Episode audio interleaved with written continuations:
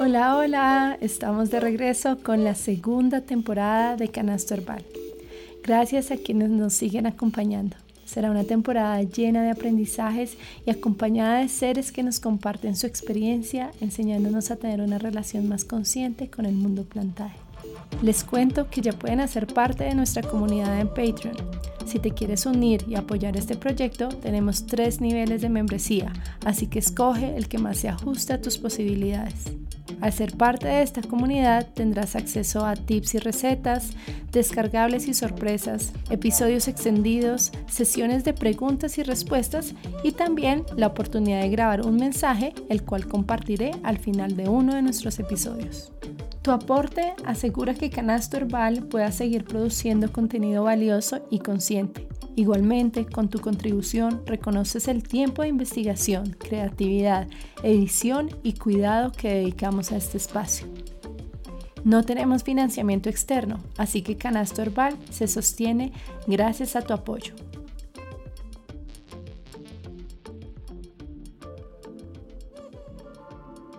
Esto es Canasto Herbal conectando con la sabiduría de las plantas.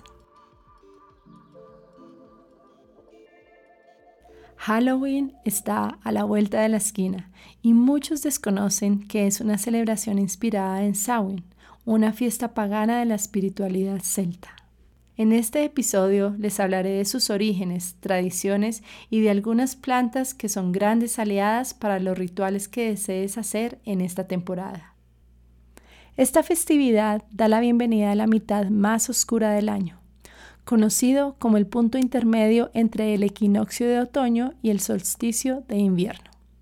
Hay algo sagrado en este momento, ya que el velo entre mundos se adelgaza, portales se abren y los espíritus de otros reinos visitan el reino de los vivos. Es un momento privilegiado para buscar en tus sueños respuestas a preguntas profundas y conexiones con tus antepasados. Inicia al atardecer del 31 de octubre y termina al amanecer del 1 de noviembre. Para los celtas es el inicio del año nuevo. El 1 de noviembre marcaba el final del verano y la cosecha y comenzaba la época de oscuridad. Es también un tiempo en cambio de escenarios. Vemos cómo las hojas empiezan a caer, los árboles y las plantas se secan. Así es una temporada en la que se celebraba la muerte. Los celtas creían que la luz y el fuego abrían un portal al otro mundo, el lugar donde residen los muertos. Samhain fue una forma de comunicarse con los ancestros, espíritus que guardaban conocimiento. Una de las tradiciones durante el festival de Samhain era mantener un fuego encendido toda la noche hasta el amanecer.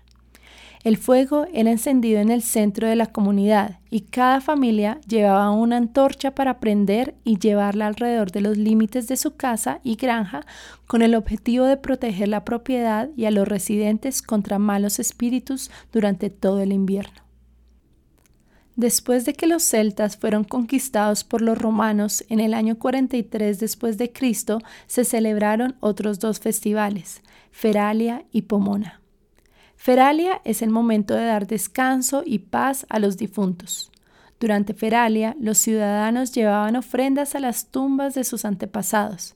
Según Ovidio, un poeta romano, las ofrendas debían ser un arreglo de coronas, un poco de granos y de sal, pan empapado en vino y violetas esparcidas. La segunda celebración fue Pomona, que debía honrar a la diosa romana de las frutas y los árboles. Curiosamente, el símbolo de Pomona era la manzana. Esto muy posiblemente podría explicar la tradición de buscar manzanas que se hizo popular en las fiestas de Halloween de los tiempos modernos. Cuando el cristianismo se extendió por tierras celtas en los años 800, el Papa Bonifacio IX designó el primero de noviembre como el Día de Todos los Santos, un día para honrar a todos los santos y mártires. Luego, en el año 1000 después de Cristo, la Iglesia designó el 2 de noviembre como el Día de todos los difuntos, en honor a los muertos, y se celebró de manera muy similar a como siempre lo fue Samhain. Así, alrededor de 1745, los cristianos empezaron a llamar la festividad Halloween. significando All Hallows Eve o Holy Evening, que en español sería Noche Santa. Halloween significa diferentes cosas para diferentes personas y asimismo tiene diferentes nombres alrededor del mundo. Samhain, Halloween, Día de Todos Santos, Día de los Muertos, Noche de Manzanas. Una de las tradiciones que ha evolucionado con el tiempo es disfrazarse. ¿Y por qué lo hacían? Bueno, pues para los celtas era una estrategia para distraer o confundir a los malos espíritus. En esos tiempos, pues no existían personajes animados de acción ni héroes modernos, así que usaban lo mejor que tenían, cabezas y pieles de animales para imitar o aplacar a los espíritus malignos que podrían destruir sus cultivos y traer desgracias. En cuanto a la tradición de truco o trato, se dice que esta comenzó en Estados Unidos a principios del siglo XX. Es posible que esta costumbre surge del Soul Cake Day, o Día del Pastel del Alma, una tradición popular hasta el día de hoy en Irlanda y Escocia, en la que se entregaban pequeñas tortas redondas a personas pobres que iban de puerta en puerta rezando por los muertos. Cada pastel comido representaba un alma liberada del purgatorio.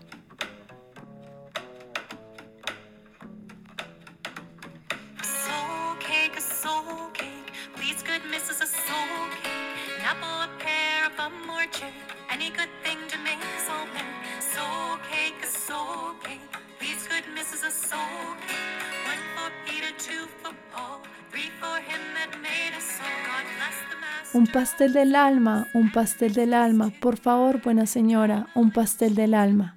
Una manzana, una ciruela, un melocotón o una cereza. Cualquier cosa buena que nos haga felices. Uno para Pedro, uno para Pablo y tres para aquel que a todos nos creó. Así, esta práctica pronto fue adoptada por los niños de las aldeas, quienes irían a buscar alma en busca de diversas delicias comestibles y dinero. Otro símbolo estadounidense popular de Halloween es el tallado de calabazas en forma de linternas. Bueno, pues esta tradición también se originó en Europa. La linterna se tallaba en nabos y remolachas forrajeras. Los celtas utilizaban estas linternas para simular cabezas que ahuyentaran cualquier mal espíritu o superstición. Y bueno, ¿Qué decir de el Día de Muertos? Una celebración tradicional mexicana que se lleva a cabo los días primero y segundo de noviembre. Una tradición que viene de la mezcla de culturas indígenas y la española. Durante la época prehispánica, el culto a la muerte era uno de los elementos básicos de la cultura, y cuando alguien moría se celebraba una fiesta con el fin de guiar el alma del difunto al Mictlán. El Día de los Muertos implica el retorno de las ánimas de los difuntos para convivir con sus familiares por unos días. Religiosamente se le vincula con la celebración católica del Día de los Fieles Difuntos y todos los santos. Así como los celtas usaban plantas, hierbas, vegetales, frutas y vinos como ofrenda para ayudar a cerrar la brecha entre los vivos y el otro mundo, el Día de los Muertos incluye colores, sabores y aromas únicos que atraen y llaman a las almas. Vale la pena resaltar aquí la distinción entre la celebración de Samhain, basada en la noción más sombría de la muerte, mientras que el Día de los Muertos celebra la vida después de la muerte, enfocándose en profundizar las conexiones entre los vivos y los muertos. A través del tiempo, la gente ha recurrido a las plantas no solo como alimento y medicina que alivia el dolor y el sufrimiento, sino también como un medio para conectarse con el reino espiritual. No es frecuente que se reconozcan las hierbas como aliadas y como plantas medicinales especialmente destinadas a la temporada de otoño. Estas plantas han aparecido con más frecuencia en pociones, libros de hechizos y ceremonias, así que es a esta flora mágica a la que celebramos hoy en honor a Samhain o Halloween. Entonces les hablaré de algunas hierbas características de esta época, muchas de ellas con propiedades mágicas y curativas que reflejan la temporada más oscura del año y ofrecen potentes oportunidades para la adivinación, el contacto con los ancestros y espíritus de la tierra y los viajes al otro mundo. Ten en cuenta que todas estas plantas deben inspirar nuestro respeto, no solo porque abren un camino hacia lo sobrenatural, sino porque al ser usadas de forma desinformada podrían causar efectos negativos. Así, empecemos entonces a nombrar un poco la historia y tradición de estas plantas.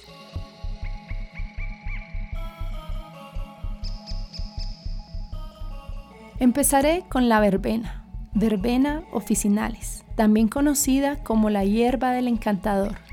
Tiene una larga asociación con prácticas mágicas y espirituales que se remontan a los antiguos egipcios, griegos y romanos, así como a los druidas celtas, probablemente debido a sus propiedades antiinflamatorias y curativas. La función principal de la verbena es proteger contra energías negativas y purificar lugares sagrados como altares, instrumentos ceremoniales, templos y viviendas privadas. La tradición druida también venera la verbena como una hierba de iniciación y despertar de tu intuición. Los videntes queman el incienso de verbena para abrir una ventana a los otros mundos. Un dato curioso que leí decía que un hada habita dentro del tallo de la verbena y que trae buena suerte a quien la invoca. Es una planta resistente que queda muy bien en los bordes de los jardines con sus delicados racimos de flores y hojas dentadas. Continuemos con milenrama, Aquilea millefolium. Millefolium literalmente significando mil hojas por su forma. Planta de adivinos y magos en Escocia se decía que tenía poder para ahuyentar a los espíritus malignos. En la mitología griega se dice que Aquiles se cubrió de una tintura de milenrama para ser invencible frente a las flechas. Sin embargo, cubrió todo su cuerpo menos su talón. En la medicina herbal de nativos de Norteamérica, milenrama es considerada una planta cúralo todo. Desde hace siglos, la milenrama se utiliza para la adivinación y para la profecía. Los tallos se utilizan tradicionalmente para hacer el I y las flores pueden añadirse a las almohadas de los sueños para fomentar sueños proféticos o premonitorios. El té de milenrama puede beberse antes de rituales de adivinación. Ayuda a la mente a centrarse en un tema específico o evitar distracciones. Es especialmente útil para la comunicación psíquica con un ser querido y en momentos de conflicto puede ayudarnos a ver las cosas desde un punto de vista más empático.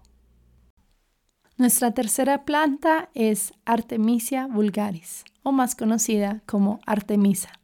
Las plantas de la familia de la artemisia, que incluyen el ajenjo y la artemisa, no solo son hermosas en los jardines, sino que se encuentran entre las hierbas mágicas más antiguas del mundo.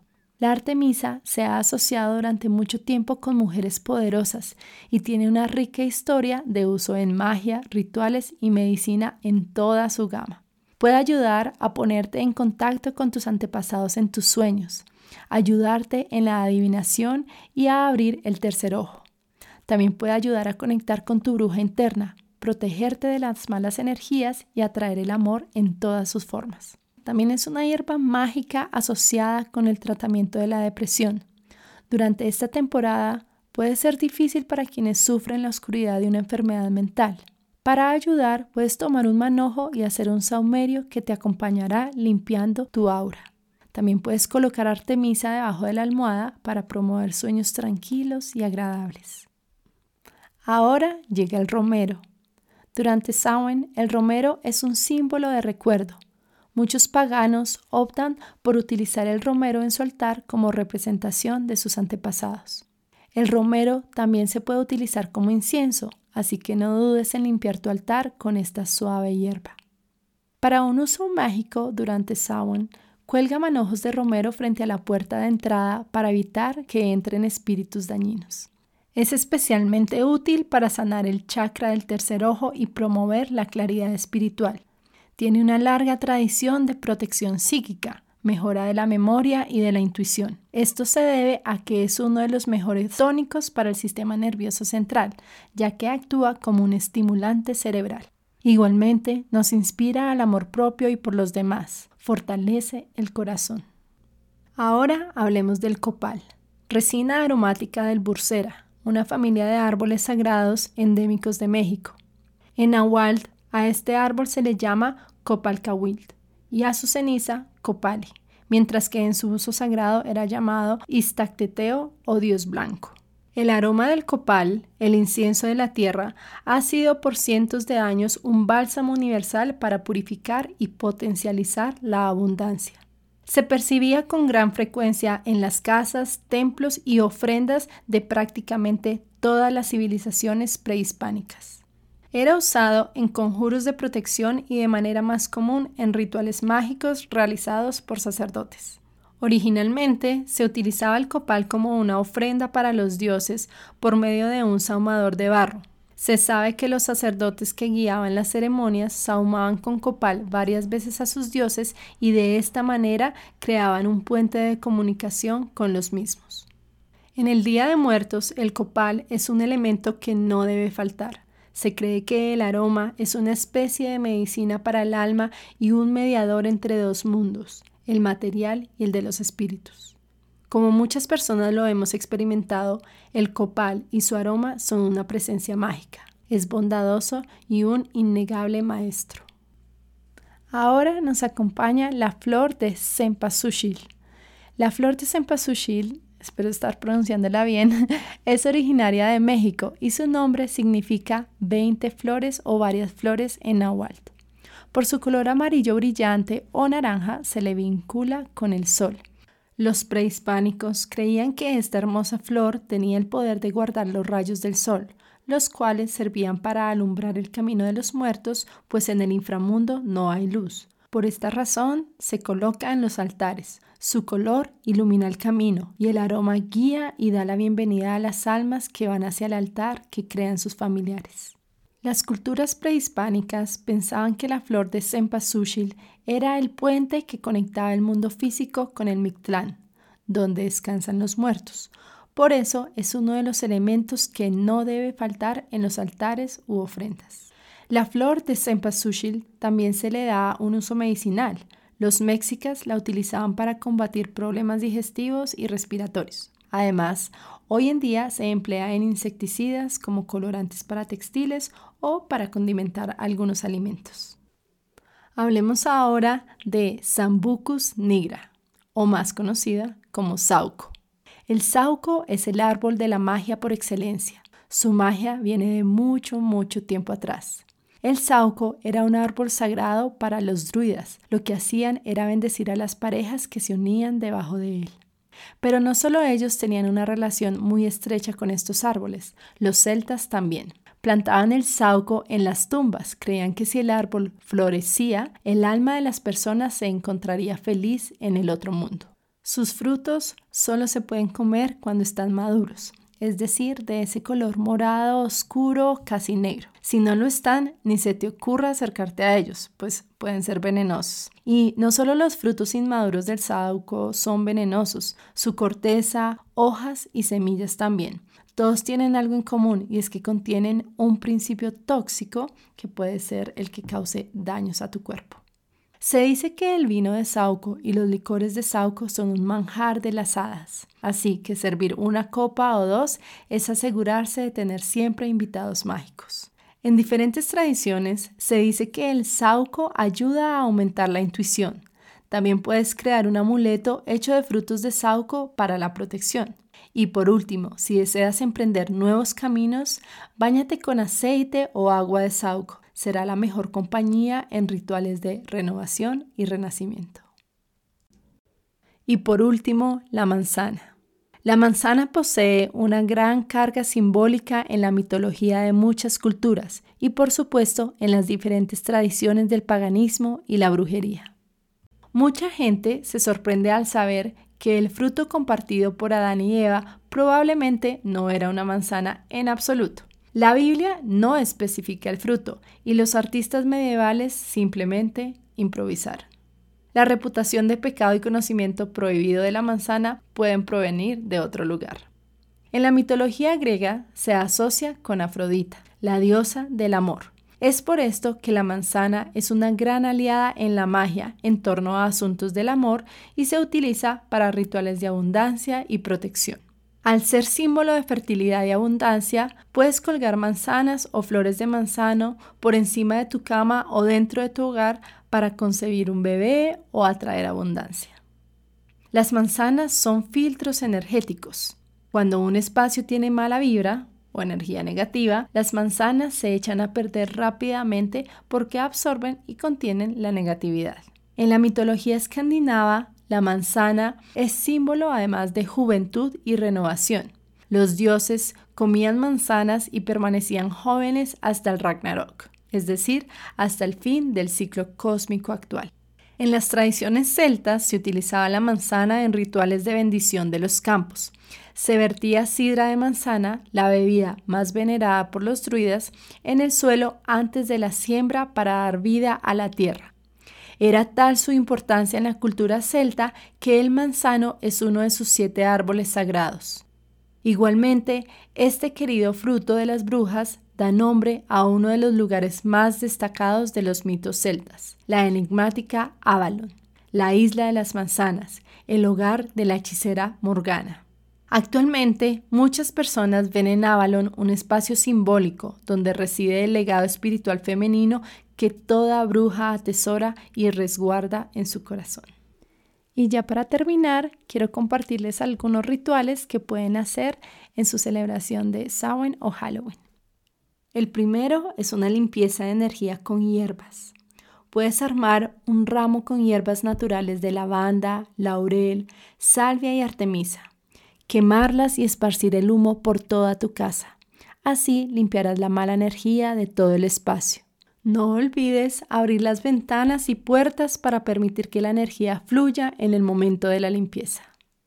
Otro ritual es crear un altar de hierbas. Esto te ayudará a proteger el camino de las almas. Además de protegerlas, podemos atraerlas con olores deliciosos. Para esto es necesario que el espacio del altar tenga un aroma agradable y acogedor. En tu ofrenda puedes incluir hierbas de olor como el laurel, tomillo, mejorana, romero y manzanilla. Usa también los colores de la temporada, morado intenso, naranja oscuro y negro. Muchas personas optan por cubrir su altar con ropa y velas de colores oscuros, dando la bienvenida a la noche de los espíritus. Si buscas conectarte de una manera más profunda con los muertos, considera agregar calaveras o imágenes de tus ancestros a tu altar. Y por último, para festejar en compañía, te invito a que organices un aquelarre alrededor del fuego. Invita a amigos a celebrar alrededor de una fogata comparte historias de tus ancestros, habla sobre la muerte. Como dice mi amiga Natalia Mejía, la muerte es poética. Comprenderla nos permitirá ver la belleza en todo, incluso en las situaciones que nos confrontan. Mientras más nos permitamos hablar sobre la muerte, más liviano será este viaje, más viviremos el presente. Nati nos recuerda que hemos creído que la muerte es lo opuesto a la vida, y no, resulta que es la que la contiene, la que le permite surgir. Bueno, con esto las dejo. Esta bruja va a encender el fuego y va a empezar a preparar algunos rituales. Espero les haya gustado este episodio y por favor, cuéntenme en los comentarios de Spotify o Instagram cómo celebran ustedes Halloween o Samhain y cuáles son esas tradiciones que practican todos los años.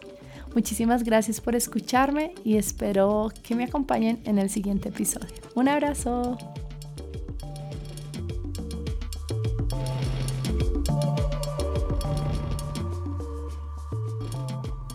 Si disfrutaste de este contenido, por favor comparte este episodio.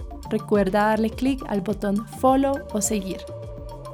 Si estás escuchando Canasto Herbal en Spotify y desde tu teléfono, por favor déjanos 5 estrellitas. Esto ayudará a que otras personas encuentren el contenido.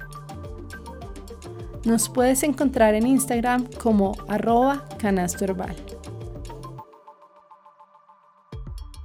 La música de este episodio hace parte del álbum A Guide to the Bird Song of South America, un proyecto del colectivo Chica Chica que busca recaudar fondos y crear conciencia sobre las aves en peligro de extinción en este continente. Les invito a escuchar el álbum y apoyar este proyecto. El enlace lo encuentran en las notas de este episodio. Gracias por escucharnos y recuerda, las plantas nos cuidan.